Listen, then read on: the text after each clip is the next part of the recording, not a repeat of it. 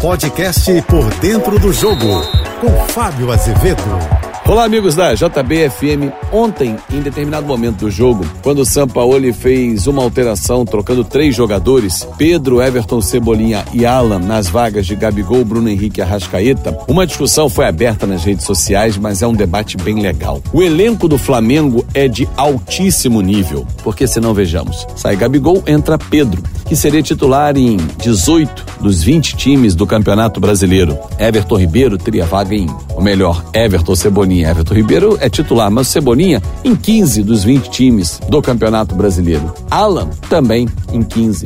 Ou seja, há uma discussão em relação à desigualdade financeira, mas o Flamengo pode ser punido por conseguir reorganizar a casa e montar grandes elencos com receitas bilionárias.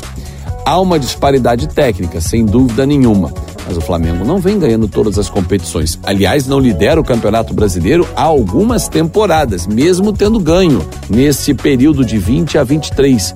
Mas já não lidera há alguns anos. Claro que o elenco faz toda a diferença, principalmente quando a corrida é longa, mas no mata-mata, como foi contra o Grêmio, faz toda a diferença, porque na hora de você mexer cinco jogadores descansados e tecnicamente elevados, isso faz todo sentido. Agora, o Flamengo não pode ser culpado por isso. Ele se beneficia de uma administração que já vem de muitos anos. Vamos lembrar que desde 2013, quando Eduardo Bandeira de Melo começou a reestruturação, o clube foi pensando lá na frente. Estamos falando de 10 anos de trabalho e que nos últimos quatro o Flamengo vem jogando todas as competições para ganhar. Libertadores, Copa do Brasil, Campeonato Brasileiro, em especial as principais competições nacionais e sul-americanas. Agora, os outros precisam acordar para essa realidade. Talvez o Palmeiras e o Atlético Mineiro, mais recentemente, são os dois que já estão na cola do Flamengo. E os outros? Alguns viraram SAF como o Botafogo, está dando um salto nessa temporada. Já voltou bem da Série B no ano passado, quase foi a Libertadores, ficou na reta final e foi para a Sul-Americana. Mas esse ano está surpreendendo com uma campanha 12 pontos acima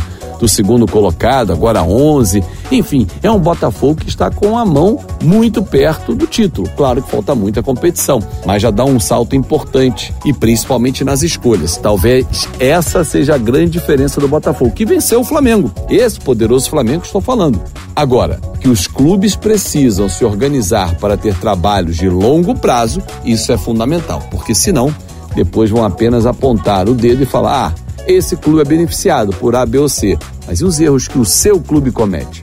Já parou para pensar? Eu sou o Fábio Azevedo e volto sempre de segunda a sexta-feira, Painel JB, primeira edição, 8 e meia da manhã, e Painel JB, segunda edição, 8 e 35 da manhã, ou melhor, 5 e 50 da tarde, na segunda edição. E nas redes sociais você me encontra, claro, lá em Fábio Azevedo TV. Amanhã eu tô de volta com um podcast especial sobre Campeonato Brasileiro, mais uma rodada. Segue o líder Botafogo, que aliás não vai perder o topo da tabela até o fim desse turno. Até lá. Você ouviu o podcast Por Dentro do Jogo.